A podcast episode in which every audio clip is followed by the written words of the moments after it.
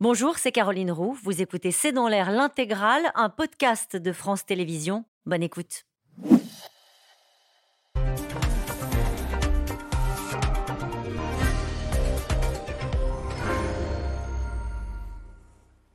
Bonsoir à toutes et à tous. Après les pénuries de moutarde, faut-il redouter les pénuries d'œufs En tous les cas, en Grande-Bretagne, deux chaînes de supermarchés ont commencé à rationner les œufs, pas plus de deux boîtes par client, en cause la grippe aviaire qui décime les poulaillers.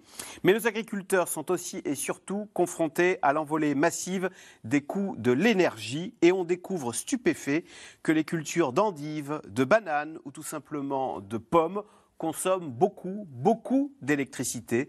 Bref, c'est toute notre chaîne agricole qui est bousculée par la guerre, par l'inflation et par la crise climatique. Et les consommateurs que nous sommes constatent à leur grand étonnement des pénuries dans les rayons des supermarchés et des étiquettes qui s'envolent. C'est le sujet de cette émission de ce C'est dans l'air, intitulée ce soir œufs, riz, volailles, les nouvelles pénuries. Pour répondre à vos questions, nous avons le plaisir d'accueillir Frédéric Danhé. Vous êtes journaliste spécialiste des questions environnementales, auteur de Rencontres avec des écolos remarquables, c'est chez Delachaux et Niestlé. Marion Guillou, vous avez été présidente de l'INRAE, c'est l'Institut national de recherche pour l'agriculture, l'alimentation et l'environnement. Vous êtes membre du Haut Conseil pour le climat et je rappelle votre livre publié en 2011 mais toujours d'actualité qui s'intitule 9 milliards d'hommes à nourrir, un défi pour demain et c'est aux éditions Les Pérégrines. Pascal Ebel, directrice associée chez Seaways, société de conseil spécialiste de la consommation. Et puis vous êtes membre de l'Académie de l'agriculture. Et Olivia Détroya, vous êtes journaliste spécialiste agriculture et consommation au Figaro. À relire sur le site de Figaro, du Figaro votre série d'été, hein, Comment nourrir 10 milliards d'humains en 2050. Merci de participer euh, à cette émission en direct. Olivia Détroya, on va commencer avec ce qui fait la une de la presse en Grande-Bretagne. Euh, ce sont ces deux chaînes, Lidl et Asda, il y a même Tesco qui envisage de faire la même chose, de rationner les, euh, les œufs euh, dans les supermarchés, pas plus de deux boîtes, je l'ai dit, par, par personne. en France aussi, on a le président du groupement national des producteurs d'œufs qui nous dit on va manquer d'œufs dans les semaines qui viennent. C'est quelque chose quand même, c'est la base de l'alimentation. Il n'y a rien de plus simple qu'un œuf, quoi. Rien de plus simple qu'un œuf, mais on en a déjà manqué. C'est pas nouveau en France. On a déjà connu des tensions euh, l'été dernier sur l'approvisionnement en œufs. Alors pas dans les rayons de nos magasins, mais plutôt dans les usines agroalimentaires pour faire des brioches ou des gâteaux euh, industriels, tout simplement parce qu'on a eu une grippe aviaire qui a décimé 20 euh, millions de volailles et, de canards euh, dans nos, dans, dans nos élevages euh, en France et qu'on voit l'an dernier et c'est reparti cette année. Et c'est reparti cette année. On a des foyers qui commencent depuis euh, cet été à se déclarer un petit peu partout en France, dans le Gard dernièrement. On a déclaré le confinement de toutes les volailles la semaine dernière pour essayer de, de, de, limiter un petit peu ce virus et la propagation de ce virus. Le sujet avec la grippe aviaire, c'est que c'est devenu endémique, là où c'était limité à une période à risque, notamment au, moment des migrations. Et eh bien aujourd'hui, c'est un virus qui circule toute l'année euh, et un peu sur toutes les parties du territoire et que, euh, pour lesquelles on n'a pas aujourd'hui beaucoup de, euh, de solutions de, de, pour le circonscrire. Il y a un vaccin qui est en cours d'expérimentation et qui, pour lesquels on attend les premiers résultats d'ici la fin décembre, au sortir de l'hiver, pour, potentiellement une autorisation dans le courant de l'année prochaine.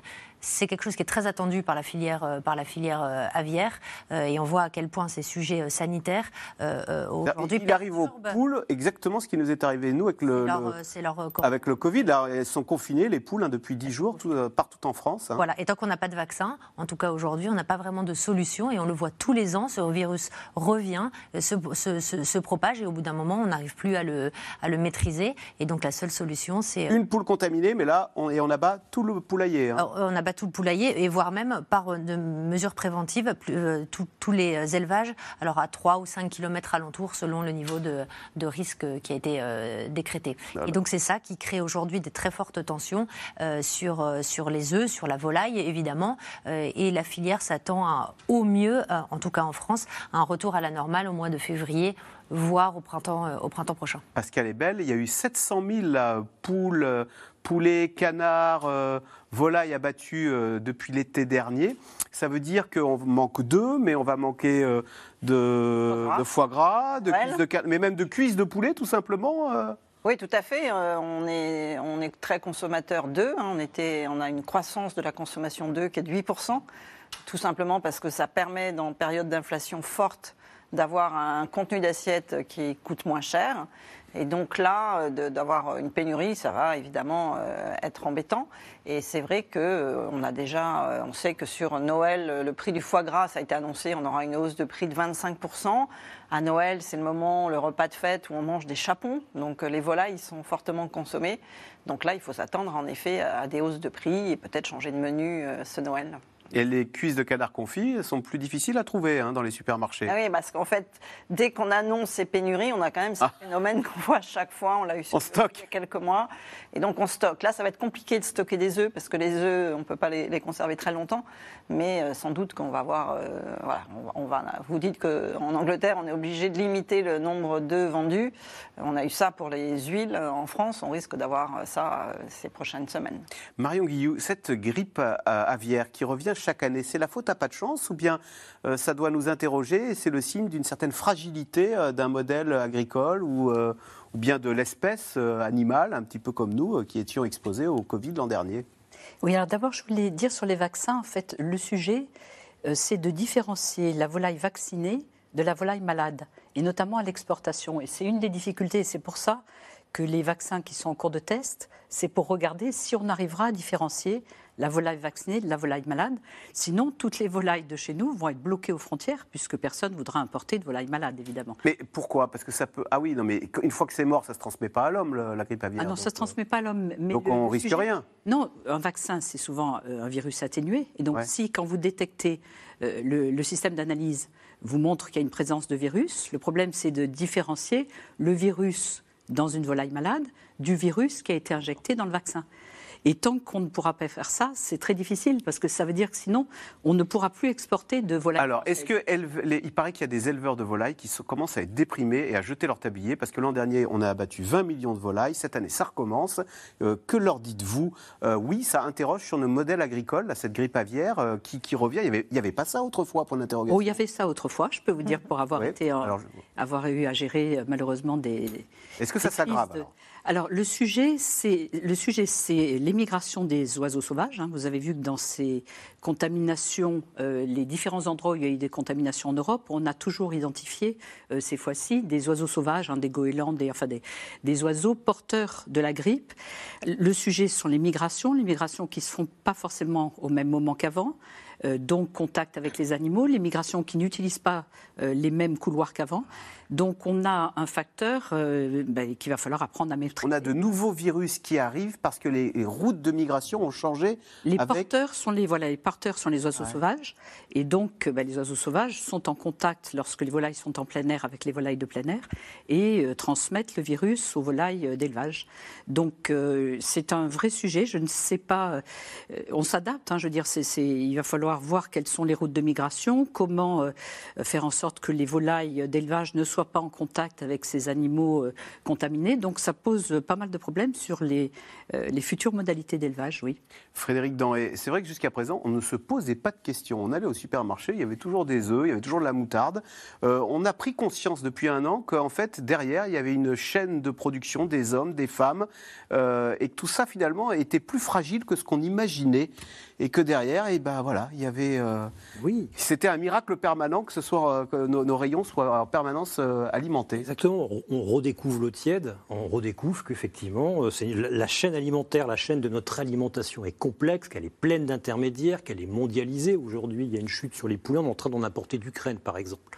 Voilà, les augmentations, euh, les exportations de poulets d'Ukraine viennent Les, les- les volailles qu'on a abattues en France, on les compense avec des importations Voilà. de poulets d'Ukraine. Et puis on redécouvre que malgré notre couche euh, chimique, malgré notre couche de pétrole euh, qui nous permet de produire et de surproduire, tracteurs, donc qui utilisent du diesel, pesticides, engrais, plus toute la transformation alimentaire, eh ben, ça reste du vivant. Et le vivant, il est dépendant des aléas du vivant. Et l'histoire des volailles, c'est- très intéressant parce qu'on y répond comment? On se dit, on veut de la bonne volaille, label rouge, bio, avec des animaux qui courent dehors. Très bien, mais s'il n'y a pas un bon filet, voire un double filet, ils risquent d'être contaminés par leurs équivalents sauvages qui circulent autour et qui, si jamais ils déposent la moindre fiantre avec du virus, risquent de contaminer le troupeau. Alors dans ce cas-là, on se dit, mais on va les mettre à l'intérieur. Mais si on les met à l'intérieur, c'est pas bien, parce que là, ils vont être concentrés. Et s'il y en a un qui tombe malade, le fait que la promiscuité s'installe, on aura euh, une, comment une contamination immédiate, en tout cas beaucoup plus rapide. Donc comment on répond à ça? On ne sait pas. Là, c'est un peu la méthode euh, de l'arme atomique, c'est-à-dire on tue tout. Cet été, en Vendée, il y a des pépés qui sont, moi je l'ai vu, hein, Des pépés. bah, des pépés, des papis, des mamies qui ont trois canards, qui ont deux poules. Ils sont fait saisir leurs trois canards et leurs deux poules par les gendarmes parce qu'il fallait tuer tout. Il fallait tout éradiquer. Alors on est indemnisé par l'État, mais c'est, j'imagine c'est dramatique. C'est euh, c'est déprimant. Et puis, est-ce que c'est une bonne réponse? En tout cas, tout ce que l'on voit, c'est qu'à chaque fois qu'on a une crise sanitaire, à chaque fois qu'on est obligé d'éliminer des animaux, ça ne profite qu'aux plus gros élevages, paradoxalement, alors que ce sont eux qui- Pourquoi ça profite aux plus gros élevages parce Parce, qu'ils ont les moyens parce qu'ils ont les de les confiner et de les vacciner. Voilà, euh, parce qu'ils ont les moyens de s'adapter, moyennant quoi les élevages grossissent. Alors effectivement, la probabilité d'être contaminé par un animal sauvage diminue parce que les animaux sont moins souvent dehors, mais la probabilité qu'il y ait une contamination très rapide augmente parce que les animaux sont tous à l'intérieur. Est-ce qu'on n'est pas au, au- au limite? Et D'ailleurs, le, le fameux poulet euh, élevé en plein air, là, c'est maintenant, il, Ah est, il est confiné, là, le poulet. Là, Oui, le alors coup, vraiment, euh, en France, on est les spécialistes euh, du, des labels bio et des labels rouges. Donc, on est les plus gros producteurs de volailles qui sont en plein air. Donc, en effet, on est beaucoup plus contaminé oui. parce qu'on a mis, et on en consomme beaucoup, euh, ces poulets. Mais c'est vrai qu'on a une forte exportation. On n'était qu'à 10% de- des poulets consommés euh, en France en 2010. Aujourd'hui, on est à 45%. C'est-à-dire la moitié des poulets que nous consommons en France Ils sont importés. importés. Ils sont Ils importés. viennent d'ailleurs. Ouais, tout à fait. Et donc, et eux, et eux, ils sont, et les poulets importés, ils sont comment de, de- de très bonne qualité Non, non, ou ils bien de très, très mauvaise qualité. Ils viennent du Brésil, de Thaïlande et d'Ukraine, en effet. Et on les achète? Qui les consomme? Alors c'est parce qu'ils sont en restauration, en fait. Ah. hein. C'est-à-dire que les consommateurs français veulent du label rouge, veulent du bio, ils en consomment, et on, a- on importe pour la restauration, où là, euh, jusqu'à il y a un mois, on n'avait pas d'origine, on ne savait pas d'où venait la volaille, donc ça pouvait passer dans tous les En aliments. fait, il est élevé en batterie au Brésil Oui. ou en Ukraine, hein, c'est ça? Et donc, euh, voilà, il y, a- il y a vraiment ce problème, on en parlera tout à l'heure sur la souveraineté, euh, qu'on importe de plus en plus parce qu'on a des réglementations plus fortes, plus strictes, et euh, finalement, ça coûte plus cher. Et donc, il y a une partie de la population qui, de toute façon, ne mange pas du label rouge ou du label bio. hein. Euh, Alors, ils sont en première ligne de la crise, particulièrement touchés par l'explosion des prix de l'énergie. Les maraîchers français qui tirent la sonnette d'alarme et ils préviennent si l'État ne les aide pas davantage, les pénuries vont se multiplier. Voyez ce reportage de Laura Rado et Stéphane Lopez. C'est l'un des légumes les plus énergivores. L'endive, une spécialité française cultivée à 90% dans le Nord-Pas-de-Calais. Philippe Bréon en produit 3000 tonnes par an. On va juste euh, garder, protéger le bourgeon avec ce collet. Et vous avez la, la future petite endive qui est là dans le cœur. Et c'est elle qu'on va conserver au froid pour, euh, et qu'on va ressortir tout au long de nos besoins dans la saison. Une fois récoltées, les racines sont stockées entre 0 et moins 2 degrés dans ce hangar. Un immense réfrigérateur alimenté à l'électricité toute l'année. Ma facture totale hein, s'élevait euh, à 157 000 euros euh, en 2021. Cette année, en 2022, je vais payer 326 000 euros. Facture totale, je parle. hein. On a doublé et euh, on me propose pour l'année 2023 des tarifs, si, je prenais un contrat que pour un an, plus d'un million d'euros. On se pose beaucoup de questions. Certains producteurs ont même décidé de ne pas redémarrer la saison. Ils, ont vendu soit leurs racines au champ, euh, ou ils vont, les, ils vont les retourner et ils vont préférer ne pas redémarrer plutôt que de travailler que pour payer une facture d'électricité. C'est pas possible. Après 21 jours dans une chambre noire, les bourgeons se transforment en endives. Un savoir-faire régional aujourd'hui menacé. Alors avec sa casquette de président de syndicat, Philippe Bréon remue ciel et terre depuis des mois. Les 500, ça sera en colis bleu et blanc. hein. Nous, ce qu'on demande vraiment aujourd'hui, c'est qu'il y ait une exception pour le monde agricole. On nous parle de souveraineté alimentaire. On a la chance ici d'avoir une production 100% française, 100% en plus Hauts-de-France. Euh, il ne faut pas nous laisser tomber. On a, besoin, on a vraiment besoin d'une aide de l'État. Si vous voulez encore avoir de l'endive française dans vos assiettes demain, il faut à tout prix que l'État intervienne sur, euh, sur les prix de l'énergie. Le cri d'alarme des maraîchers français. Sous les serres de cette entreprise de Seine-et-Marne, des tomates et des concombres seront plantés au mois de janvier. La température doit être de 18 degrés en moyenne. Dans ces tuyaux-là, donc ce sont des pompes qui amènent l'eau chaude pour faire un chauffage comme, euh, dans, notre maison. On va avoir aussi les, carreaux euh, pour aérer qui ouvrent et qui se ferment. Euh, tout ça est géré avec de l'électricité. Une électricité devenue synonyme de gouffre financier. Avec des tarifs multipliés par 8 en 2023, l'entreprise familiale des DeVos va manquer de près de 80 000 euros. On va pas se lever le matin euh, pour, euh, pour, pour, euh, pour savoir qu'on perd de l'argent. Je veux dire, c'est pas possible. C'est pas possible. Nous, on fait, on est à peu près en saison une vingtaine de salariés. Il faut penser aussi à ces gens-là. Même eux aussi se posent des questions, puisqu'on leur a, on leur a, on leur a expliqué le- le- le- le- la situation, on leur a demandé de faire attention sur euh, euh, l'extinction des lumières, euh, euh, mettre des machines à laver en route la nuit, euh, je veux dire, faire- pour essayer de faire le maximum d'économies. Pour faire des économies, justement, l'agriculteur compte utiliser un groupe électrogène alimenté au fioul. Par chance, on avait euh, investi euh, dans, dans- dans- dans ce- groupe. Donc euh, aujourd'hui, avec la, la production nucléaire en France pour l'électricité, se dire qu'en 2022, on va tourner avec un groupe électrogène pour payer moins cher, moi ça me ça, ça me met pas les cheveux tout debout sur la tête, mais, mais pas loin. Et puis c'est pas très écologique. Non plus. Mais bon, au bout d'un moment, il faut rendre des comptes aux banquiers. On n'a pas le choix. Et les choses pourraient encore se corser pour les maraîchers en cas d'hiver froid. Des coupures d'électricité en plein mois de janvier pourraient anéantir les cultures. Frédéric Denré, euh, donc on a vu dans le sujet, la, culture d'endive euh, est très énergivore. D'ailleurs, dans le Parisien ce matin, il montrait un exemple d'un cultivateur d'endives dont la facture d'électricité a été multipliée par 10. Elle passait de 8 700 euros à 87 000 euros. Pour faire pousser les endives, il faut les mettre sous des grosses lampes qui consomment beaucoup, beaucoup, beaucoup d'énergie. Euh, l'endive, c'est chez moi, donc j'ai été élevé à l'endive, euh, donc effectivement, c'est comme la patate hein, ou la betterave. Bon, je la conseille briser plutôt l'endive, euh, personnellement. Euh, mais euh, non. Mais la betterave, justement, on parlait de la betterave, pour transformer une betterave en sucre, là encore, il faut beaucoup d'énergie. Évidemment. En fait, c'est des choses qu'on découvre, on découvre le, métier. Notre agriculture, enfin les agricultures sont dépendantes de tout ce qu'on appelle les intrants. Il faut de l'énergie pour faire avancer le tracteur, il faut de l'énergie pour faire, pour pomper l'eau d'irrigation, il faut de l'énergie pour réfrigérer les pommes une fois qu'elles ont été cueillies, il faut de l'énergie pour faire pousser les endives, il faut de l'énergie convertie en engrais et en pesticides, il faut l'énergie pour tout. Donc effectivement, là on se retrouve face face au- on est au pied du mur.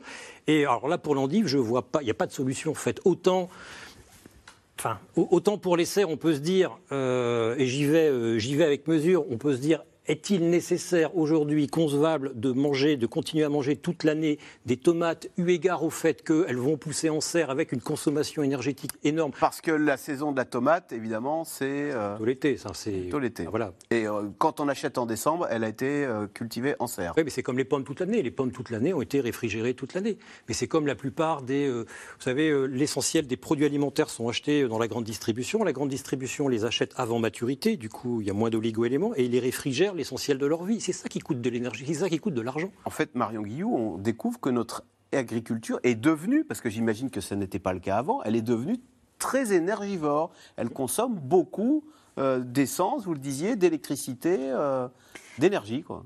Oui, et d'autant plus quand l'énergie n'est pas chère. C'est ce qui se passe régulièrement quand il y a un choc euh, et que l'énergie devient chère. À ce moment-là, il y a une attention portée à chacun des postes de dépenses. Mais quand l'énergie n'est pas chère, c'est terrible parce qu'effectivement, euh, c'est plus facile. Mais alors qu'on pourrait, je veux dire, on a, on a beaucoup de moyens. L'ADEME a fait une étude là sur tous les moyens disponibles sur étagère, les techniques qui existent pour économiser de l'énergie en agriculture. Et il y en a énormément. Et, et en serre, euh, tout premier lieu, hein, utiliser l'énergie finale d'autres entreprises qui, euh, qui ont encore d'eau chaude. Enfin, il y a des manières de faire. Mais quand l'énergie n'est pas chère, on n'a pas besoin d'aller chercher loin. On consomme l'énergie. Donc, euh, de fait, la- l'agriculture n'est pas un, énorme poste de consommation d'énergie. J'ai regardé, c'est 2,8% de la consommation d'énergie en France. Par contre, ça leur coûte, je veux dire, c'est 12 à 20% de leurs frais euh, de Ah, Le fonctionnement. producteur d'endives, là, dont la lui, facture passe de Pour lui, 8 c'est 000 à 80 000 euros euros. Alors on lui dit on va l'aider, ça sera que 60 000 euros. Enfin bon, l'exemple du Parisien montrait que c'était une facture multipliée par 7. hein. Oui, Ben, l'énergie a énormément augmenté. En fait, là, c'est très particulier parce qu'ils refroidissent et après ils chauffent. hein. Comme vous le disiez, il y a des lampes qui, qui chauffent euh, pendant que ça pousse dans des endroits qui sont en fait noirs, hein, qui ça. sont euh, couverts. Donc effectivement, c'est une agriculture un peu particulière et qui dépend très largement du prix de l'énergie. Disons que l'agriculture en général dépend euh, surtout de la, des tracteurs, hein, c'est-à-dire du fuel, un peu de l'électricité et encore un peu moins du gaz, et dépend à travers les engrais beaucoup du gaz. Olivia Détroya, question téléspectateur. Tous les produits du quotidien sont touchés par les augmentations, mais jusqu'où leurs prix peuvent-ils monter? Et est-ce que ce qu'on vient d'expliquer, la hausse des prix de l'énergie, bah, par exemple, les tomates et le cultivées en serre, forcément, euh, elles coûtent plus cher. Oui, effectivement, on a une première vague d'inflation qu'on a tous senti, je crois, dans les magasins euh, cette année, qui était plutôt liée euh, aux, effets en chaîne de, la sortie du Covid et aussi des premiers effets de la, guerre en, Ukraine. On, est, on finit l'année sur une, inflation autour de 10-11%. Alors Michel-Édouard Leclerc a, par- a parlé il y a une dizaine de jours d'un tsunami d'inflation qui nous attendait l'année prochaine. Tsunami, je ne sais pas, comme on dit, les arbres ne montent jamais jusqu'au ciel. Donc on ne va pas non plus être trop pessimiste, mais on peut s'attendre à une, une deuxième salve d'augmentation qui est liée cette fois au choc énergétique que vont, su- que vont subir à la fois les agriculteurs, mais aussi sur toute la chaîne de transformation, les industries agroalimentaires qui vont avoir besoin de répercuter euh, leur surcoût énergétique auprès des distributeurs et in fine des consommateurs. Donc il y a des signes avant-coureurs, là, les Danone et euh, Unilever, Ah ben, ils sont, en tous en train de renégocier leurs prix avec euh, les enseignes de, de- de- de grande distribution et euh, sur certaines catégories de produits, euh, et notamment dans le lait, les demandes de hausse de prix vont entre 15 et 20 Alors, qui ça seront pas en 2023. qui seront appliqués si les distributeurs ont une marge de manœuvre, parfois aussi, ils peuvent aussi prendre un petit peu sur leur marge hein, et atténuer un petit peu, amortir ce choc, euh, ce choc inflationniste. Mais on peut probablement s'attendre à des hausses de prix encore au moins de 7-8% l'année prochaine, euh, conséquence directe de ce choc euh, inflationniste. Alors Pascal est belle, est-ce qu'il ne faut pas revenir à l'agriculture de nos parents qui était moins énergivore, mais ça s'appelle le bio, non Si Ouais, je me trompe. bio, Donc peut-être Hein qu'on va avoir un écart de prix plus faible entre le bio et l'agriculture standard, puisque aujourd'hui, il y a une baisse de consommation de bio. On est à moins 7% sur l'année Et 2022. pourquoi Pourquoi le bio Parce qu'on est dans un contexte où l'inflation augmente, le pouvoir d'achat, euh, une fois qu'on a payé l'énergie, étant plus faible, c'est quand même un des facteurs qui explique que le bio a diminué. Il y a eu aussi le fait qu'on a eu envie d'acheter plus local après le Covid. Parce que le bio est 50% plus cher hein, Ah que oui, le conventionnel. ça, C'était entre 40 et 60 plus cher selon les produits. Et puis le local euh, était favorisé parce qu'on a, on a eu le Covid. Et, et puis les, les distributeurs, comme ça marche moins bien, ils en mettent moins. Donc c'est vraiment un effet de cercle vicieux. Donc on consomme beaucoup moins de bio. Mais en effet, on peut, euh, avec cette crise, on pourrait aller vers un effet où on va changer. On va vers euh, de l'agriculture régénératrice. Marion Guillot avait fait de l'agroécologie où en effet ça, ça consomme beaucoup moins d'intrants. Mais c'est des agricultures qui, pour l'instant, ne sont pas majoritaires sur le territoire euh, parce qu'on avait notamment de l'énergie pas chère. En fait, on sent bien que tous ces mouvements écologiques où il faudrait changer complètement les modèles agricoles, bah, ça, ça- ça ne se met pas en place et que la seule solution, c'est qu'en effet, on soit le pied euh, devant le mur. Et, Et on peut y a- ça peut être finalement cette envolée des. L'un des aspects positifs, c'est que ça peut encourager plusieurs agriculteurs à dire bah, écoutez, tiens, je vais arrêter de d'utiliser un, un générateur au fuel, je vais me mettre au bio et je vais utiliser moins d'intrants, moins d'énergie. ça serait l'idéal, oui. Mm. Et, euh, et- mais- c'est simple de changer de. Marion, Ouais. Marion Guillot. Écoutez, c'est objectivement, chaque fois que l'énergie est chère, on cherche à l'économiser. Alors qu'après, on oublie. Et il y aura, j'espère, enfin au moins euh, dans ce paysage un peu difficile, euh, un effet positif de l'énergie chère, c'est qu'on va euh, moins émettre de gaz à effet de serre. C'est-à-dire que les gens vont économiser l'énergie parce qu'elle sera inabordable. Donc vont se remettre à utiliser tous ces procédés, toutes les techniques disponibles, tous les modes d'organisation qui permettent d'économiser de l'énergie. Ce qu'on ne faisait plus parce que l'énergie n'était pas chère. Donc il peut y avoir indirectement un effet favorable à l'atténuation du changement climatique avec le coût euh, élevé de l'énergie. Olivia. Ceci dit, quand on réfléchit à ces évolutions de modèles euh, agricoles, on en reparlera tout à l'heure sur la, la souveraineté alimentaire, euh, je, euh, je pense. Il y a deux choses à avoir bien en tête. C'est que déjà, changer, ça prend du temps. Vous demandez, passer au bio, ça prend en général deux à trois ans pour obtenir une certification en bonne et due forme. Et la deuxième chose, c'est que euh, ces nouveaux modèles agricoles peuvent poser des, des- des problématiques en termes de disponibilité et de rendement. Faire du bio, euh, c'est certes peut-être plus vertueux et probablement beaucoup plus vertueux d'un point de vue environnemental, mais euh, à l'heure où il va falloir euh, euh, nourrir 8 ou 10 milliards d'individus en 2050, il faut assurer les rendements. Et c'est ça aussi qui freine aussi peut-être ce, ce- ce- cette transition, Transition. éco- écologique au-delà des prix de l'énergie. En fait, Frédéric Danhé, c'est curieux parce qu'on dit, bon, il faut passer de la voiture thermique à la voiture électrique, mais la voiture électrique, elle est 50% plus chère. Donc là, c'est un peu la même chose. Il, faut, il nous faudrait passer d'une cul- d'une agriculture très intensive à un modèle plus euh, bio, mais là aussi, c'est 50% euh, euh, plus cher. Et donc, ça veut dire que dans les rayons des supermarchés, euh, sauf à, à imaginer que Michel-Édouard Leclerc arrive à, à presser les, producteurs euh, davantage, il y arrive. euh, il y arrive bien déjà, oui. Oui, oui, il y arrive bien déjà. Enfin, Mais là, il va être obligé de répercuter la hausse. Oui, alors glo- globalement, d'après le rapport publié par, par Bercy il y a 15 jours, globalement, chacun fait attention. Une partie de l'inflation est avalée, est absorbée par Pourquoi les pourquoi j'ai cité. Michel-Édouard Leclerc Parce qu'il a, il a accusé, il a dit Oui. il y a des gens qui prennent de la marge et qui profitent de Ouais. cette perturbation de la chaîne agricole pour s'enrichir, Oui, pour faire de- du beurre. Il a prouvé un rapport du Sénat, un rapport du Parlement, et là, le, le- le rapport de Bercy. Donc il a tort, il tire la couverture à lui, il veut se présenter comme, comme le, le- le- le- le- le- le sauveur du pouvoir d'achat, mais, mais, mais- mais c'est faux. Mais je voulais en revenir sur, sur le bio. Attention, c'est pas conventionnel ou bio. Moi, ce que j'ai vu quand j'ai fait mes enquêtes sur, sur le sol, sur le rapport des paysans au sol, ce qui fait que les paysans se mettent à, euh, une autre agriculture, c'est d'abord réduire la facture de diesel de leur tracteur et ensuite la facture de la casse de la charrue. Et donc ce sont des gens qui soulèvent, en gros, qui font du sans-labour ou qui labourent de moins en moins. Et, euh, et le bilan, il est immédiat. Sur un champ de patates où on consomme 110 litres de diesel par hectare, on en est entre 50 et 30 litres quand on est en conservation des sols. Et par ce calcul économique, les agriculteurs en viennent à redécouvrir leur sol. Et ils redécouvrent qu'un sol de qualité produit autant qu'un sol qui a été travaillé longuement et qu'un sol de qualité, c'est un sol riche en matière organique, c'est un sol qui a été peu labouré, c'est un sol qui a été couvert en permanence. C'est une révolution qui est en cours à bas bruit en France et c'est pas que le bio. C'est pas le bio le conventionnel, on est entre les deux. Oui, Marion Guillaume. Oui, non, tout à fait d'accord. C'est-à-dire qu'en fait, tout ce qu'on appelle les pratiques agroécologiques, Ça. euh, c'est l'agriculture de conservation dont vous parlez en fait partie, c'est-à-dire moins de labour, l'agroforesterie, c'est-à-dire mettre des arbres au-dessus des cultures. Enfin, on a, on a en ce moment toute une déclinaison de méthodes qui permettent de mieux utiliser euh, les fonctionnalités de la nature, d'une certaine manière, pour euh, produire euh, avec des rendements qui ne sont pas les mêmes, mais avec moins de charges. Et au total, et le SUVA m'a montré, par exemple, que l'élevage avec une autonomie fourragère s'en sortait mieux sur plus, Même sur- s'il y a en beaucoup- moyenne en plusieurs années. Il y a beaucoup de producteurs laitiers qui en reviennent du bio. hein. Ils disent euh, ça Je quand ne parle même. pas de bio, je parle d'autonomie D'autonomie fourragère, fourragère. c'est-à-dire le fait de ne pas dépendre des changements des prix des céréales à l'extérieur et de, de fournir vous-même l'alimentation du bétail. Euh, leur résilience, ce qu'on appelait leur résilience, c'est-à-dire euh, la marge qu'ils en tirent sur plusieurs années, a été prouvée comme étant supérieure à des gens qui sont soumis aux aléas des, changements de prix. Pascal est belle. Pour revenir sur les, prix dans les supermarchés, euh, plus 33% pour les légumes frais, plus 28% pour les huiles margarine, plus 20, ce sont des sacrées hausses, hein, plus 21% pour la pâte et couscous. Frédéric Danhé disait un rapport du Parlement précise que en fait non, personne ne prend de marge. Donc c'est et ça va continuer d'augmenter. euh, Oui, oui, tout prix. à fait. C'est-à-dire que là, on a eu surtout les, les effets sur euh, le tournesol, donc c'est les huiles qui ont pu augmenter.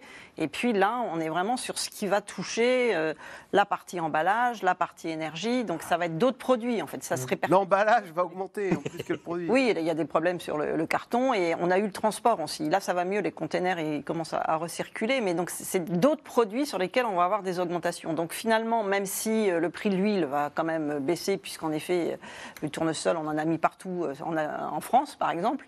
Donc on va avoir euh, des, même de la moutarde, on en a mis partout à côté de Dijon. Donc on aura des prix qui vont être plus, qui vont moins augmenter sur ces produits. Suite aux pénuries de- d'huile de tournesol et de graines de moutarde, les agriculteurs français se sont dit ah bah tiens on va en, on va y- Ouais. donc en Bourgogne on se, re- on se remet à faire de la graine de moutarde. Oui, la, la différence entre l'agriculture et, et l'automobile, c'est que l'automobile, il y a trois constructeurs, donc passer à l'électrique, c'est facile, mais alors euh, le, le changement en France, enfin, avec des agriculteurs, c'est qu'ils ne peuvent pas, ils ne sont pas capables de. Donc dès qu'il y a un prix qui augmente, enfin ils ont fait ça sur tout, il y avait la pomme de terre, le prix de la pomme de terre euh, augmente une année, c'est tellement facile d'en produire que tous s'y mettent. L'année d'après, évidemment, les cours s'effondrent. Et donc là, c'est la même chose, c'est-à-dire que le prix du tournesol a explosé. Donc ils ont tous mis du tournesol, mais là, comme il y en aura trop, mais évidemment, les cours vont baisser. Donc c'est comme ça l'agriculture. Et donc, euh, s'il y avait une loi comme on a eu sur le thermique euh, euh, qui disparaît en 2035 sur l'agriculture, on serait beaucoup plus coincé que dans l'automobile. Et, et c'est donc les transitions sont plus complexes parce qu'en effet, c'est plein, plein, plein de petits acteurs, plein, plein d'agriculteurs, euh, de, types d'agriculture très différents. Il y en a qui gagnent bien leur vie et d'autres qui euh, perdent beaucoup d'argent. Alors justement, c'est l'une des conséquences les plus redoutées de la guerre en Ukraine. Et si le conflit provoquait une crise alimentaire mondiale? Les céréales russes et ukrainiennes nourrissent en effet une grande partie de la planète, une arme redoutable entre les mains de Vladimir Poutine et une vive inquiétude pour toute la communauté internationale. Sujet de Walid Berissoul et Erwan Ilion. We wish you an enjoyable dinner. Au menu du sommet du G20, dîner de gala, danse traditionnelle balinaise et un appel désespéré, celui des Nations Unies, adressé aux grandes puissances de la planète.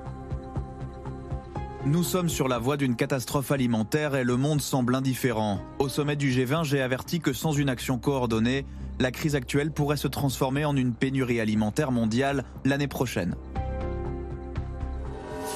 Le sort de centaines de millions de personnes menacées par la famine a fait l'objet d'intenses négociations au sommet du G20.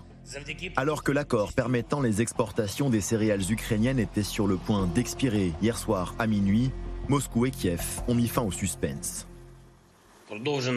Malgré les difficultés et les diverses manipulations russes, nous allons pouvoir continuer à exporter notre production agricole depuis les ports de la mer Noire. C'est très important et cela montre au monde entier l'importance de l'Ukraine. Le secrétaire général de l'ONU a évoqué les promesses des Américains et des Européens sur le papier. Je dirais qu'elles contiennent de bonnes intentions et si elles sont mises en œuvre, alors les obstacles à l'exportation de nos céréales et semences seront levés. Mais l'important, ce n'est pas ce qui est écrit, c'est ce qui est appliqué dans les faits. Depuis des mois, la sécurité alimentaire mondiale tient à cet accord fragile entre deux pays en guerre. La Russie et l'Ukraine s'étaient entendus l'été dernier pour laisser sortir des ports de la mer Noire des millions de tonnes de céréales ukrainiennes en l'échange d'un allègement des sanctions visant les exportations agricoles russes. La Russie et l'Ukraine, à eux seuls, 30% de la production mondiale de blé, exportée vers une quarantaine de pays. Parmi les plus dépendants, citons l'Égypte, le Soudan, le Yémen ou la Somalie. Alors pour parer à l'incertitude, certains États se tournent vers un autre fournisseur. Donc là, on charge une barge de 1800 tonnes, c'est ça? Absolument, oui. Donc un blé qui va partir à Rouen pour partir à l'exportation des céréales, pour faire du pain, voilà. Une cargaison de blé tendre français qui dans quelques semaines sera livrée dans les ports du Maroc, de l'Algérie ou encore du Pakistan. Ces pays-là ne peuvent pas produire chez eux à cause des, bah, aléas climatiques. Ils sont pas... Donc ils importent tous les ans. Et euh, cette année, bah, ils sont un peu plus demandeurs euh, avec la crise euh, ukrainienne. Et je crois qu'actuellement, entre juin et octobre, on a fait 4,7 millions de tonnes d'exportation de blé en France. C'est presque le double par rapport à l'année dernière. C'est quasiment du jamais vu. Du fait euh, de la crise euh, ukrainienne, on se substitue, la France est un peu la zone, euh, le pays tampon. Du jamais vu également, l'explosion des coûts de production. Pour cette coopérative qui regroupe 1400 agriculteurs, les prix des engrais ont été multipliés par 5 depuis le début de la guerre en Ukraine. Si le cours actuel du blé leur permet aujourd'hui d'être à l'équilibre, un homme, au Kremlin, pourrait bien y mettre fin. mon inquiétude personnelle, c'est qu'un jour le prix du blé baisse parce que M. Poutine, lui aussi, il a du blé à vendre. Il va faire baisser le prix du marché mondial. Et les gens qui ont faim, bah, ils achèteront le prix du blé au moins cher. Et donc, ils iront sans doute retrouver l'origine russe. Et quoi qu'il se passe, nos charges resteront élevées. Donc, il y aura une distorsion de concurrence entre le blé russe et le blé français.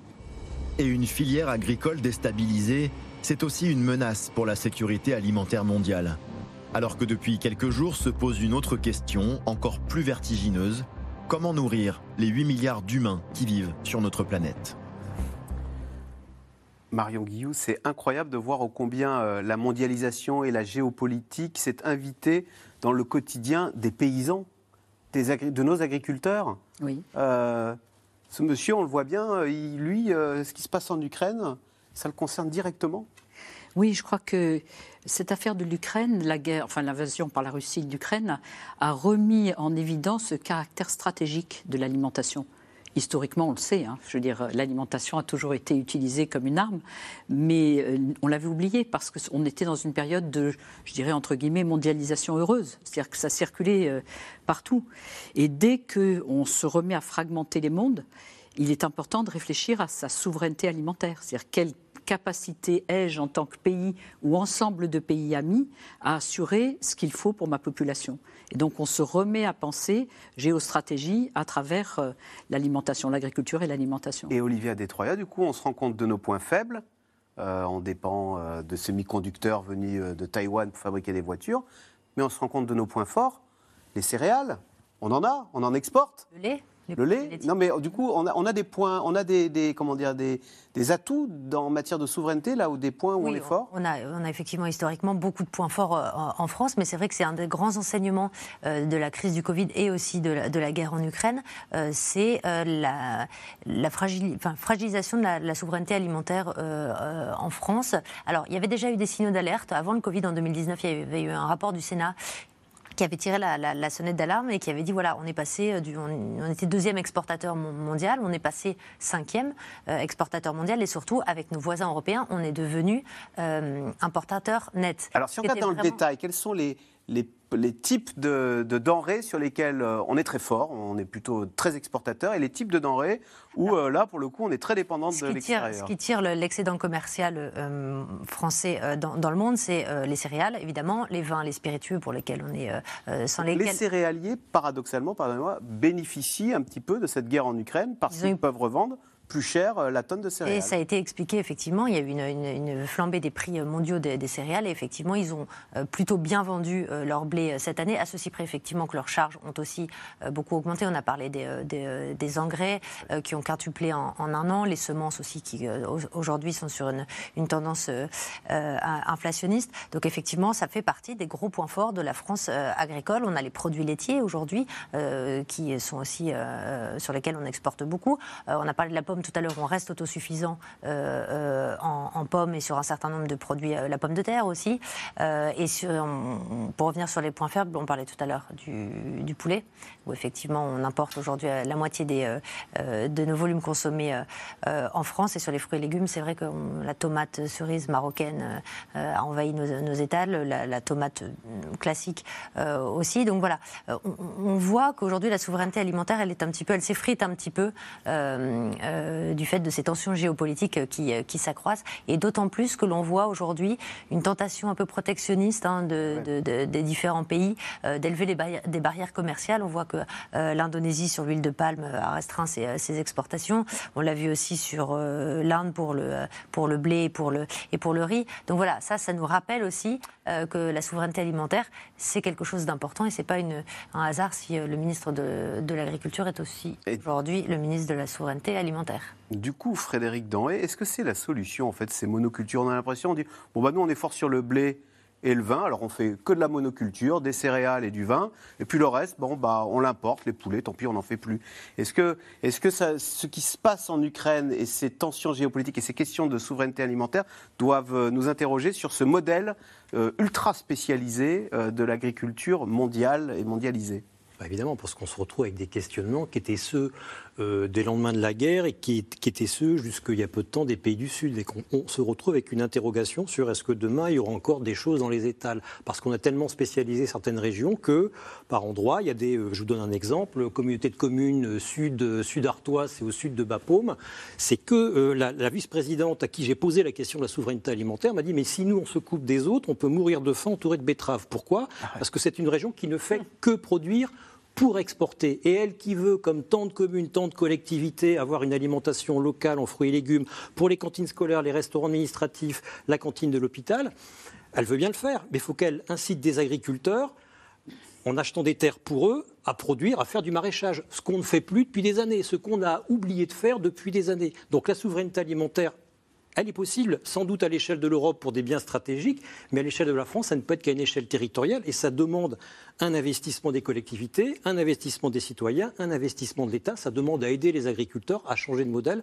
à changer de mode de production. En tout cas, ça va coûter des sous, mais c'est possible. En tout cas, l'idée euh, euh, qu'on serait demain totalement autonome, qu'on vivra en autarcie, c'est complètement stupide, ça n'a même jamais existé. Pascal est belle, on parlait des euh, poules et poulets, où apparemment on est dépendant. On est allé très loin dans l'industrialisation et dans la spécialisation, dans l'automatisation de la chaîne. Bah, prenons l'exemple de cette chaîne du poulet entre le poussin euh, et l'abattage, etc. On est allé peut-être très loin, trop loin, point Oui, d'interrogation. C'est surtout qu'on a été trop loin, mais surtout, en fait, on, on l'a bien vu avec les crises de la fraude de la viande de cheval. C'est-à-dire que les poussins, ils sont produits euh, en Italie à un endroit, on les amène euh, en France, et puis ça repart pour les engraisser ailleurs. Attendez, les poussins naissent en Italie, ils sont engraissés en France, C'est- en tous les cas sur la... et ils sont abattus en Espagne. Voilà, y, il y a vraiment des circuits qui sont très compliqués. On l'a vu pendant le Covid, hein, c'est-à-dire qu'il y avait, il y des, il y avait des circuits qui marchaient plus parce qu'on n'a pas toute la chaîne entière sur la France. Donc en fait, c'est un peu ça la mondialisation, et c'est un petit peu là-dessus qu'on est en train Et de ces pauvres bêtes, elles font des milliers de kilomètres dans des, dans des, dans des camions euh, sur nos Oui, autoroutes. alors c'est peut-être pas sur les volailles, mais c'est sur les, Les veaux. etc. c'est- comme ça que ça fonctionne. Et, et par exemple, le- la, la production de maïs, elle est énorme. C'est ce qui a besoin de plus d'eau en été. Et c'est pour une alimentation animale. Et en fait, il faut mieux faire. Et en fait, c'est là-dessus qu'il y a des travaux où il faut faire de la polyculture, c'est-à-dire ne plus transporter, parce que les, aliments pour animaux, ils sont transportés du monde entier. euh, Le soja qui vient des États-Unis. Et c'est ça qui devient un peu aberrant. Euh, et évidemment, c'est sur les régimes alimentaires qu'il faut changer les choses parce qu'on comprend bien que si on mange trop de viande, il y a besoin de beaucoup plus de surface que si on mangeait directement des végétaux. Voilà, c'est un peu ça qui est la, la prise de conscience qu'on a. changer notre agriculture et changer ce que l'on mange dans notre assiette. Changer ce que l'on mange et aller plus vite que ce qui se passe en fait. hein. Marion Guillou, c'est vrai que c'est cette monoculture ou cette mono, euh, cette ultra spécialisation, euh, c'est incroyable de se dire que les, les, les, les, les- les veaux aussi bien naissent en Italie, sont ou sont engraissés. Comment en ça se passe? Alors ils naissent en France, ils sont engraissés en Italie et ils sont abattus en Espagne. Non, en, France en général. Mais non, Et ces pauvres bêtes sont sur les autres, nos autoroutes. je crois qu'en fait, ce dont on est en train de parler, c'est l'optimisation d'un système. C'est-à-dire que le consommateur a voulu manger pas cher, hein, 12% du budget des ménages, alors que c'était beaucoup plus avant, c'est beaucoup plus dans beaucoup de pays. Et effectivement, il y a eu une espèce d'optimisation euh, par la quantité, sachant que la France reste quand même un pays extrêmement diversifié en production agricole. hein. Je veux dire, quand vous regardez par rapport à d'autres pays, euh, chez nous, on a quand même euh, à peu près tous les types de production. Euh, en région, par, par contre, effectivement, ça s'est spécialisé régionalement. L'Espagne est ultra spécialisée. C'est vrai qu'on parle souvent de la fraise espagnole. On est allé là aussi trop loin, peut-être dans L'Espagne a des exploitations, je dirais, industrielles sur un certain nombre de produits que vous retrouvez effectivement dans nos supermarchés pas chers. Donc le, sujet, c'est bien, ça part bien de quel type de consommation? Effectivement, c'est-à-dire qu'est-ce qu'on demande, à quel prix, et comment est-ce qu'on assure euh, la satisfaction de cette demande euh, du consommateur? Euh, si vous demandez le prix le moins cher possible, évidemment, vous aurez un système qui sera uniformisant, euh, industriel et, euh, si possible, pas en France parce que la main-d'œuvre est moins chère ailleurs. Donc, euh, c'est vraiment tout un modèle et je suis d'accord avec Pascal Lebel, ça, ça dépend, enfin, tout ça, ça part de l'assiette du consommateur. Donc Frédéric Danry, il faudrait revenir au potager de nos grands-parents où on Non, avait non. des tomates, des carottes et des laitues. On les mangeait deux saisons et l'hiver c'était les topinambours et les vaches étaient bien gardées. Non, mais comme m'a dit ma chère. Mais non, mais il y a un peu de vrai dans. euh, Bah, il faut de- revenir dans cette Non, agriculture. mais il faut à la fois de la monoculture pour euh, produire de la molécule basse pour l'industrie, et puis une agriculture moins dépendante. Mais ça interroge, par exemple, sur le. le- juste, je termine, parce que cette critique de la monoculture, on se réjouissait de nos excédents dans les céréales ou dans la viticulture. hein, le vin français, c'est 10 milliards à l'export de, de- de surplus. Euh, ce ne sont peut-être pas des modèles qui sont durables. Ça, j'en sais rien. En tout cas, il y en aura toujours besoin pour l'industrie. On a de la, monoculture pardon, en bio également. Un bio conventionnel font aussi de la monoculture sur des grandes parcelles. Il y en a une qui n'utilise pas de pesticides, l'autre qui en utilise, mais tous les deux labourent et sont sur des parcelles très longues. Non, c'est à la fois ça, et puis comme vous l'avez dit, de la polyculture élevage. C'est 10% de la surface agricole utile en France seulement. La polyculture élevage, c'est vous produisez un peu de plein de choses et vos sols sont fertilisés par les déchets, les déjections des vaches d'à côté. En gros, c'est ça. C'est un modèle qui a permis, euh, qui a soutenu l'explosion démographique dès la fin du 18e. C'était la révolution agronomique du 18e, de la fin du 18e, qu'on a euh, un peu oublié justement par cette spécialisation et par cette généralisation des monocultures. Mais on sait très bien qu'en termes agronomiques, c'est sans doute ce qu'il y a de mieux. Pourquoi? Parce que ça privilégie le socle, et on l'a oublié l'agriculture, les sols Voilà, un sol fertilisé non pas par des engrais chimiques, mais par des engrais animaux. Et on produit un peu de tout avec les arbres, avec les zones humides. Donc la Bretagne est un contre-exemple avec ses spécialités dans, dans, son élevage de porc. La, la Beauce, c'est pareil. Hein Même la Champagne. La Champagne, c'est une terre artificielle. Olivier Détroyer, pourtant, on le disait tout à l'heure, la France voit son modèle agricole supplanté par euh, les modèles néerlandais ou allemands. Mais si je me trompe, euh, ils sont encore plus euh, bah industrialisés que nous. Là-bas, on parle de fermes-usines, non Avec des, des, fermes de 10 000 vaches. De 10 000 vaches, oui. Et c'est aussi pour ça qu'ils sont, euh, même plus, ouais, c'est aussi pour ça qu'ils sont aussi compétitifs et qu'ils arrivent à nous prendre des parts de marché sur, sur nos, nos, produits historiques. Quand vous avez des, des fermes-usines, comme vous dites, avec des, économies d'échelle qui permettent d'être beaucoup plus compétitifs, et ben c'est pour ça qu'ils nous prennent des, des, parts de marché. Ceci dit, c'est essentiellement sur des pas produits. Si c'est essentiellement sur des produits, c'est essentiellement sur des produits d'entrée de gamme, euh, des produits euh, standards. Et là, le risque que ça apporte, c'est d'avoir une alimentation à deux vitesses, mmh. avec des produits importés euh, standards et, très très entrée de gamme, avec des des, des, antibiotiques, etc. Oui, des antibiotiques. Alors pas, en Europe, mais au grand export plus. Et puis une alimentation bio, le label rouge dont parlait tout à l'heure Pascal, qui est voilà ce qu'on appelle l'alimentation du, du dimanche et qui serait réservée à une certaine partie de la population. Et c'est ça le vrai risque aujourd'hui qu'on voit dans le, modèle agricole euh, européen et mondial qui se, qui se dessine. Marion Guillou, que répondre à Christiane Lambert, la patronne de la FNSEA, qui dit Nous, on est les champions des normes du bio, etc. Mais on se retrouve en concurrence avec des poulets élevés je ne sais comment au fin fond euh, dans des fermes-usines au Brésil. Et, dit, et donc on n'y arrive pas. Elle a raison. Elle a raison. C'est-à-dire, tant que vous n'étiquetez pas, tant que le consommateur n'est pas conscient du fait qu'en restauration collective, par exemple, jusqu'à il y a peu, comme le disait euh, notre collègue, euh, tant qu'il n'est pas conscient de ce qu'on lui met dans son assiette et que c'est beaucoup moins cher que ce qui est produit en Europe parce que les normes européennes sont plus exigeantes, euh, vous avez un problème d'importation massive. Hein. Les importations massives de volailles dans la restauration collective, c'est pas un hasard. C'est parce que les volailles produites dans ces pays-là, avec des normes beaucoup plus basses, sont beaucoup moins chères que les volailles produites chez nous. Donc déjà, l'information du consommateur, c'est une première étape. Parce que parfois, le consommateur peut choisir s'il a la marge financière pour choisir. Et ça marche L'exemple des œufs a montré que ça avait marché. Hein. quand on avait étiqueté les œufs selon qu'ils étaient élevés dans des, dans des euh, ah ben, la, segmentation, la segmentation marche avec une certaine limite, c'est quand les gens cherchent le moins cher possible. Mais donc le problème des crises et du pouvoir d'achat. Mais sinon, oui, la segmentation des marchés marche. Hein. La pomme de terre est un très bon exemple là-dessus. C'est-à-dire qu'il y a eu, quand vous étiquetez de manière plus précise, bah, la, la, personne qui achète, qui a envie d'une pomme de terre avec des caractéristiques données, elle est prête à payer un peu plus cher parce qu'elle sait que la Pompadour est meilleure. Enfin, je ne vais pas faire de détails, mais objectivement, c'est l'information l'information du consommateur est une manière de faire.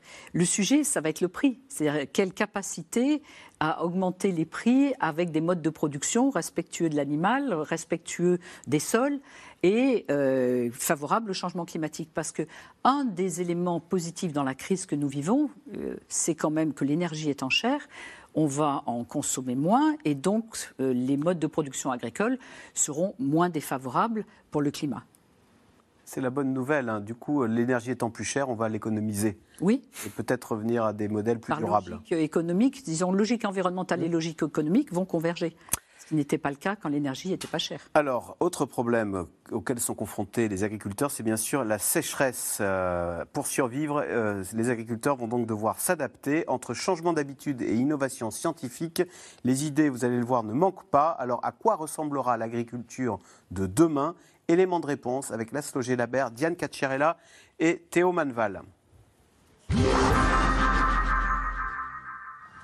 Sur les hauteurs de Montpellier, Jean-Claude Mayol parcourt ses vignes et son verger, qu'il a vu souffrir cet été.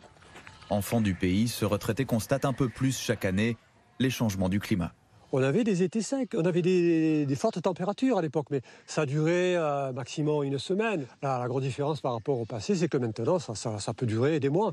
Cette année, il a commencé à vraiment faire très chaud à partir de, fin mai euh, jusqu'à ces derniers jours. De fortes chaleurs et une sécheresse qui l'ont conduit à irriguer ses vignes dès le 5 juin, un mois plus tôt qu'en temps normal. Mais pas avec n'importe quelle eau. Depuis deux ans, Jean-Claude Mayol expérimente. La majeure partie est irriguée avec les eaux usées de la station d'épuration, des eaux traitées.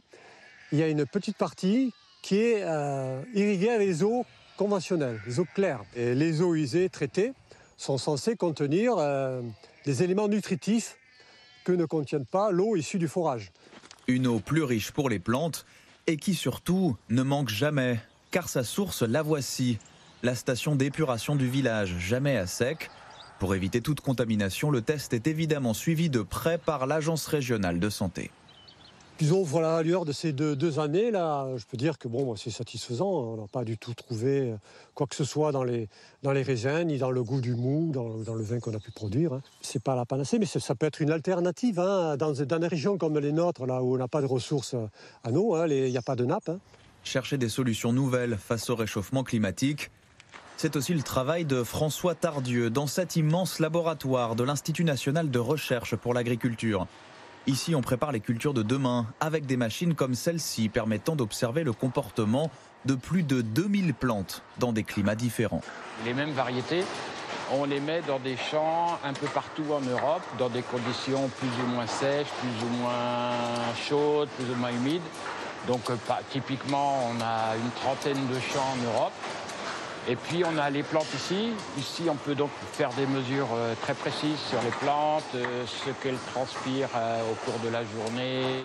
But des opérations, déceler dans l'ADN des plantes les paramètres qui leur permettent de mieux résister à la sécheresse sans perdre en rendement, enjeu majeur pour les agriculteurs. des plantes euh, dans les années 50, dans un même champ sec, ils produisaient 3-4 tonnes. Aujourd'hui, elles en prennent euh, plutôt 8. Ce qu'on veut, c'est que ce progrès continue. Et pour qu'il continue, il faut utiliser toutes les cordes qu'on a, c'est-à-dire tous les mécanismes de tolérance, euh, sans trop perdre en rendement. Améliorer la qualité de nos cultures habituelles, mais aussi en importer d'autres. Depuis quelques années, le sorgho, céréale d'Afrique subsaharienne, fait son apparition dans les champs français, comme ici, en Eure-et-Loire, où Thibaut Pelletier en a planté à côté de son maïs. Ça fait deux ans, je fais euh, une dizaine d'hectares à chaque fois. Ça reste euh, une, une petite partie de l'exploitation euh, pour essayer. Quoi. Principale qualité de cette plante, dont les grains se consomment comme le riz, C'est une plante qui a besoin de moins d'eau. Euh, si on veut la comparer à un maïs, une année comme cette année où on aurait mis euh, 200 mm d'eau en irrigation, ça aurait été bien de mettre 60 mm. Donc l'intérêt de cette plante-là aussi, c'est qu'elle a un système racinaire très touffu qui va descendre très profond. Et du coup, ça lui donne la capacité d'aller chercher l'eau euh, plus dans le sol. Pour l'heure en France, le sorgho ne sert qu'à fabriquer du fourrage pour le bétail. Pour Thibaut Pelletier, il ne s'agit pas encore d'une plante miracle. Les limites, elles sont économiques. hein. Aujourd'hui, euh, il y a plein d'avantages, mais le rendement, il n'est pas à la hauteur de ce qu'on aimerait avoir pour avoir un équilibre économique. Donc euh, voilà, il faut qu'on peaufine la culture pour pouvoir augmenter, euh, arriver à l'optimum de la plante avec les conditions météo qu'on a aujourd'hui, qui sont quand même plus chaotiques que ce qu'on avait avant. Aujourd'hui, 68 000 hectares de sorgho sont cultivés dans l'Hexagone, soit seulement 0,7% de notre surface agricole. Alors, question téléspectateur euh, Pascal Ebel, c'est Patrick dans le Doubs. Pouvons-nous et sommes-nous prêts à nous passer du maïs, gros consommateur d'eau? Alors, ce qu'il faut savoir, que le maïs, c'est pas celui qu'on mange. hein. C'est le maïs qui est donné en alimentation pour euh, les vaches, donc en alimentation animale. Donc, il va pas nous manquer à nous. Ah, le maïs qu'on cultive en France, ce Ah oui. ce sont les vaches qui le mangent. Les vaches ne mangent plus d'herbe, elles mangent du maïs maintenant. Voilà. Tout va bien. C'est des, non, non, elles mangent- de l'herbe. C'est un supplément pour l'hiver quand il n'y a pas d'herbe, en fait. D'accord. euh, c'est vraiment ça, le, le maïs en France, parce que le maïs qu'on mange euh, sous forme euh, de boîte, euh, il, vient de, il vient des États-Unis. En, en vrai, c'est pas les mêmes variétés, en fait. hein. Et, et en fait, c'est ça, c'est que est-ce qu'on a besoin d'avoir autant d'élevage? Qui consomme ce maïs, euh, est-ce qu'on n'a pas intérêt à manger des légumineuses Et, et c'est là-dessus qu'on essaye de travailler. C'est pas si simple en fait de manger des légumineuses parce qu'il faut pouvoir euh, Vous voulez dire plutôt que de manger des vaches que nous élevons, Voilà, que- à à qui mangent le maïs, mangeons directement Des légumineuses. des C'est beaucoup plus écologique et en termes d'impact carbone, c'est bien meilleur. Et on pourrait manger moins de viande. On en Donc la côte de bœuf, vous lui prédisez pas un grand avenir si je vous. Ah, ça diminue de toute façon, ça diminue de 10% par an euh, dans la consommation parce que euh, il y a des, des- des co- des- des conséquences pour la santé et le bien-être animal est devenu plus important. Donc les catégories qui en consommaient beaucoup, les, les plus riches en consomment moins. Donc en effet, la, la consommation de viande diminue et il faut changer en fait notre régime alimentaire, mais il y a besoin d'innovation. Et, et là, sur euh, comment intégrer dans notre alimentation plus de légumineuses, c'est pas simple. Mais les légumineuses ont un vrai intérêt agricole, en fait. hein. Ça fertilise, en fait. On Alors, peut les croiser- légumineuses, c'est quoi? Ce sont les. Alors, c'est les lentilles. Lentilles. On en importe plus de la moitié. On pourrait en, en produire plus. Pardon, mais ça fait moins rêver qu'un bon steak haché, non euh? Oui, mais c'est parce que c'est l'imaginaire qu'on a construit au cours du temps. En effet, euh, la lentille, c'était euh, c'était c'était le- l'aliment du pauvre en fait, hein, alors qu'on en consommait beaucoup euh, auparavant. Donc il faut qu'on mange plus de céréales, on mangeait beaucoup de pain avant, on mangeait beaucoup moins de viande. Il faut changer notre euh, alimentation et le maïs. En fait, c'est pas c'est pas une culture qui qui euh, en termes d'impact carbone est, est pas bonne parce qu'elle absorbe beaucoup de CO2. Mais par contre, elle a besoin d'eau au moment de l'été. Donc au moment où en ce moment les sécheresses euh, nous empêchent d'en produire. Alors justement, Marion Guillot, les sécheresses et les hausses des températures, quelle, quelle sera la carte agricole et quelles sont les variétés qu'on va devoir, qu'on est en train de voir euh, changer euh, France Alors, on a euh, un vrai changement climatique, hein, euh, plus euh, 1,9 degré en France par rapport à 1900. Euh, cet été, plus 2,3 degrés par rapport à un été euh, des années euh, auparavant. Euh, beaucoup moins de précipitations, hein, l'agriculteur le disait. Euh, je crois que c'est la deuxième année la plus sèche euh, entre, euh, dans la période intéressante qu'on a connue depuis qu'on mesure les précipitations. Donc il faut qu'on se prépare à la récurrence de ce type d'été. C'est-à-dire, il fait chaud. En plus, quand il fait chaud, il y a plus ce qu'on appelle d'évapotranspiration, c'est-à-dire les plantes émettent de l'eau vers l'atmosphère. Donc, elles ont besoin, c'est-à-dire qu'elles sèchent, elles sèchent plus à ce moment-là. Donc, on est dans des conditions nouvelles. Et c'est ce que disait François Tardieu, c'est-à-dire qu'il faut arriver déjà à avoir dans la diversité des plantes qui existent. Alors, pour une plante donnée, quelles variétés euh, sont plus tolérantes à la sécheresse?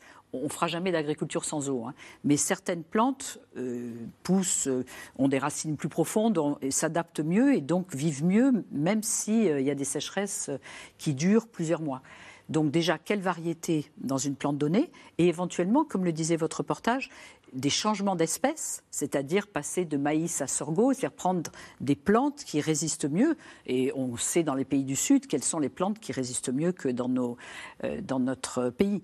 Donc euh, déjà changer les plantes, changer les modes de culture, parce qu'effectivement avoir un sol profond, euh, avoir un sol avec de la matière organique, ça retient plus d'eau. Donc vous avez plus d'eau qui reste, ce qu'on appelle l'eau verte, hein, qui reste dans la, la couche racinaire. Donc euh, changer les pratiques agricoles, ça fait Donc ça veut dire quoi? Refaire la jachère comme. euh, Ça veut dire avoir plus de matière organique dans les sols, par exemple avoir des intercultures, ne pas laisser des sols nus, faire des intercultures, euh, faire revenir la culture que vous avez eue entre les deux dans le sol, donc ça apporte de la matière organique dans le sol. Donc ce sont des changements soit de choix de culture, soit de variété, soit de pratiques agricoles pour s'adapter à un climat qui change. Et la réalité, elle est là. Et puis, on pourra en parler tout à l'heure, quelle gestion de l'eau aussi. On sait que l'eau ne tombe plus comme avant, plus en hiver, moins en été, euh, moins 14% de moins comme apport naturel d'eau euh, en France. Qu'est-ce qu'on fait Donc comment on s'adapte Olivia de Troya, il y a des avancées techniques justement qui permettent de compenser ces sécheresses et ces hausses de température. il y a la technologie qui peut être une solution. Oui, il y a aussi de- effectivement des solutions euh, techniques et, et, euh, technologiques. Et d'ailleurs, l'agriculture est aussi un, mé- un métier euh, connecté. Il ne faut pas l'oublier. Euh, par exemple, ça peut paraître anecdotique, mais ça permet quand même d'économiser 60% d'eau. On a des systèmes de goutte à goutte aujourd'hui intelligents qui permettent, euh, au lieu de- de- d'arroser à grandes eaux, euh, les vergers, l'arboriculture, euh, de libérer de l'eau au moment où l'arbre en a, en a besoin. Alors on a un autre sujet qui est beaucoup plus euh, sujet à, caution en ce moment, c'est les, sujets des bassines et des retenues d'eau, c'est-à-dire garder, retenir l'eau quand elle est en surabondance pour les périodes de... de, sécheresse. Euh, alors on voit que sur un certain nombre de projets, euh, ça pose euh, question d'un point de vue de l'équilibre de la biodiversité. On l'a vu à, Sainte-Soline, même si ce n'était pas forcément le, projet le plus sujet à controverse. Et puis des restrictions d'eau, tout simplement, ce qui aujourd'hui va devenir monnaie, cour- monnaie courante, limiter les prélèvements d'eau douce. Il y a aujourd'hui un objectif de limiter de 35%, les- euh, de 25% pardon, les, les prélèvements d'eau douce à horizon euh, 2000, euh, 2030, ce qui fait partie aussi du sujet. Mais peut-être une chose, c'est que toutes ces solutions techniques, elles ne peuvent pas s'exonérer d'un changement de modèle De modèle. euh, agricole. Sinon, c'est juste reculer pour mieux, pour mieux sauter. Allez, tout de suite, on revient à vos questions. Euh, Frédéric Danré, c'est Henri qui pose la question. Entre sobriété énergétique, pénurie, flambée des prix, guerre en Ukraine, on est bien servi. On a l'impression que tous les éléments se sont réunis pour provoquer cette crise qui fait que d'ailleurs on a des pénuries maintenant, qu'on n'a plus de moutarde. ça, nous a sauté au visage l'été dernier. Bah oui, mais euh, enfin bon, moi, euh, j'ai, la mémoire orale de mes grands-parents, voire de mes arrière-grands-parents, qui ont vécu, qui ont connu 1918 et 1945, où ils se disaient, ben pff, tout est foutu, faut laisser tomber. Et à chaque fois, la France s'est relevée, donc euh, bah voilà, on va y arriver. Et le monde agricole, c'est un, un- des mondes les plus plastiques, au sens où c'est un des mondes les plus inventifs. Et moi, je le vois changer tout le temps, et en particulier sur la question de l'eau, euh, notamment en Occitanie que je connais bien, où il y a vraiment des problèmes récurrents d'eau.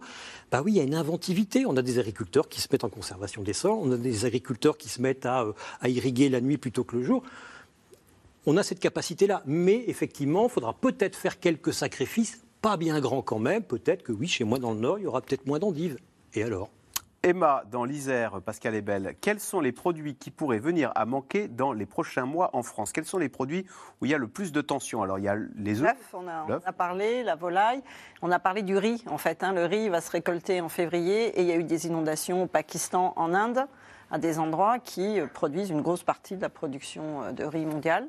Donc on sait qu'on en aura moins. Et donc c'est sur ces produits-là où en effet on va manger autre chose. En fait, en effet, hein, on, a quand même une diversité alimentaire énorme en France. Donc on peut euh, s'adapter et manger d'autres choses. Euh, on a bien vu que le Covid, ça a été une période où on s'est très très fortement euh, adapté. On a été coupé du monde, on avait moins de produits. Et ce qui se passe en ce moment avec l'inflation, c'est que dans les rayons, il y a moins de diversité. C'est-à-dire qu'on fait qu'un produit, comme on a fait pendant le Covid, c'est-à-dire qu'on fait qu'une ligne de produits parce que ça coûte cher, donc on va que sur le produit qui est vendu fortement. Donc il y aura moins de diversité de goût, de diversité euh, sur des, des- des types euh, particuliers qui sont peu consommés. Mais donc, vous validez notre titre, hein, les nouvelles pénuries, œufs, riz, volaille. Tout à fait. On est la conserve tombé. de légumes, la conserve de légumes aussi. Sur le haricot, euh, a- sur les flageolets, il y, a eu des, il y a des tensions à cause de la sécheresse cette année, donc il y aura peut-être euh, un peu moins d'offres que d'habitude. Alors là, vous allez créer une pénurie dans les Oui, supermarchés ça. parce qu'on va se dire, dis donc, il y a problème, bientôt il y a plus de flageolets. Faut vite, oui, c'est autoréalisateur. hein. Non, mais c'est vrai. euh, C'est vrai, c'est vrai. Sur le riz, ça a été annoncé il y a trois semaines.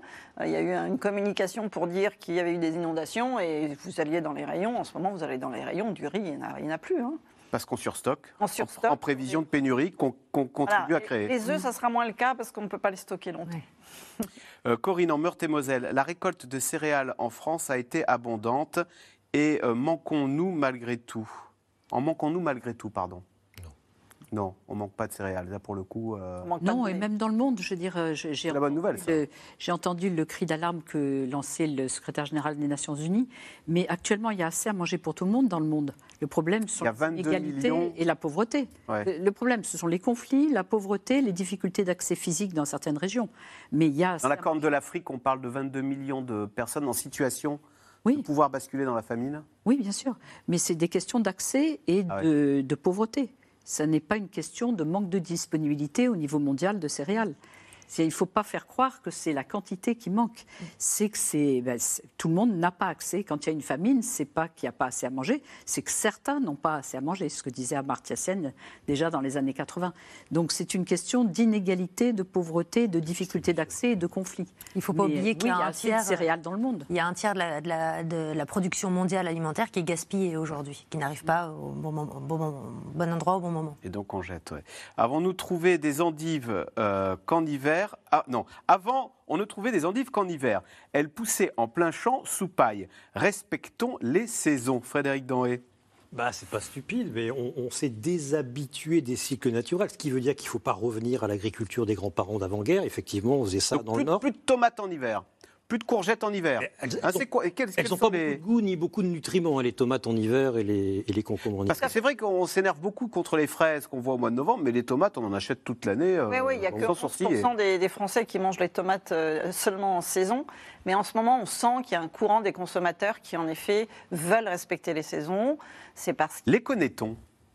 Les connaît-on Alors c'est vraiment toujours les mêmes catégories. hein. C'est euh, les plus éduqués, les plus, euh, les plus, ceux qui sont plutôt en âge moyen parce qu'ils comprennent mieux euh, ce qui se passe. Et donc c'est vraiment les, les Parisiens. Oui, en fait, c'est ceux qui se posent beaucoup de questions sur l'écologie, qui sont éco-anxieux et qui vont manger local et de saison. Ça va avec. C'est-à-dire que quand on, on décide de faire du circuit court, d'être dans des AMAP, on mange que des produits de saison. Donc ça, ça se fait. euh, tous ceux qui, qui vont dans Même des si, même si ceux qui ont leur potager, euh, par définition, Oui, ils connaissent les saisons et ils sont Il y parfaitement a, il y a au ce courant. courant-là et qui se développe. hein, et dans Paris, on a eu plein, plein de magasins locaux qu'avec des produits de saison. C'est l'avenir, les produits de saison, euh, Mar- Marion Guillot Euh, disons qu'il y a une demande très forte de reconnaître le produit euh, qu'on mange, de ne plus avoir un produit qui a fait des milliers de kilomètres, on ne sait pas d'où il vient, on ne sait pas. Donc il y a une demande de se réapproprier l'alimentation.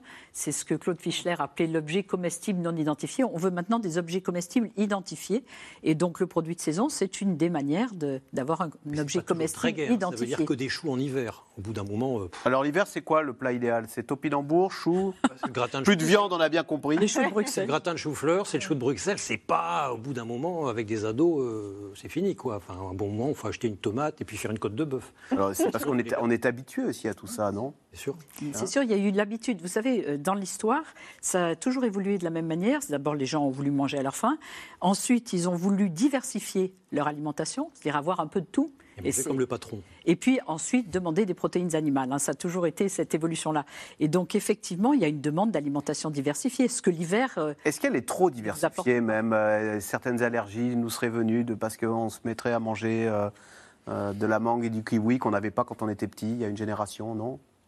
Je crois que c'est surtout parce qu'on on est en ville et qu'on s'est coupé en fait de, de- des fermes et de- notamment d'éléments qui nous, f- qui nous rendent euh, résistants en fait On mange euh, des aux aliments allergies. transformés. Donc c'est plus ça, ouais. Mm. Eh ben voilà, on est beaucoup plus renseigné sur son assiette. Ça va être bientôt le moment de passer à table. Donc, euh, chou de Bruxelles ce soir. C'était C'est dans l'air, un podcast de France Télévisions. Alors s'il vous a plu, n'hésitez pas à vous abonner. Vous pouvez également retrouver les replays de C'est dans l'air en vidéo sur France.tv.